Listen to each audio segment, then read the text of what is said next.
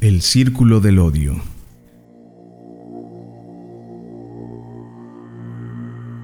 Un importante señor gritó al director de su empresa porque estaba enojado en ese momento. El director de la empresa llegó a su casa y gritó a su esposa, acusándola de que estaba gastando demasiado porque había un abundante almuerzo en la mesa.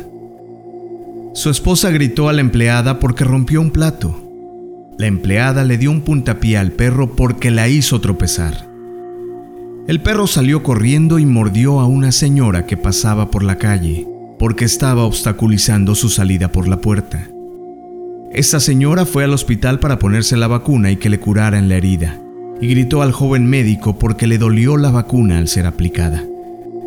El joven médico llegó a su casa y gritó a su madre porque la comida no era de su agrado. Su madre, tolerante y un manantial de amor y perdón, acarició sus cabellos diciéndole, Hijo querido, prometo que mañana haré tu comida favorita. Tú trabajas mucho, estás cansado y precisas una buena noche de sueño. Voy a cambiar las sábanas de tu cama por otras limpias y perfumadas para que puedas descansar en paz. Mañana te sentirás mejor. Bendijo a su hijo y abandonó la habitación dejándolo solo con sus pensamientos. En ese momento se interrumpió el círculo del odio, porque chocó con la tolerancia, la dulzura, el perdón y el amor.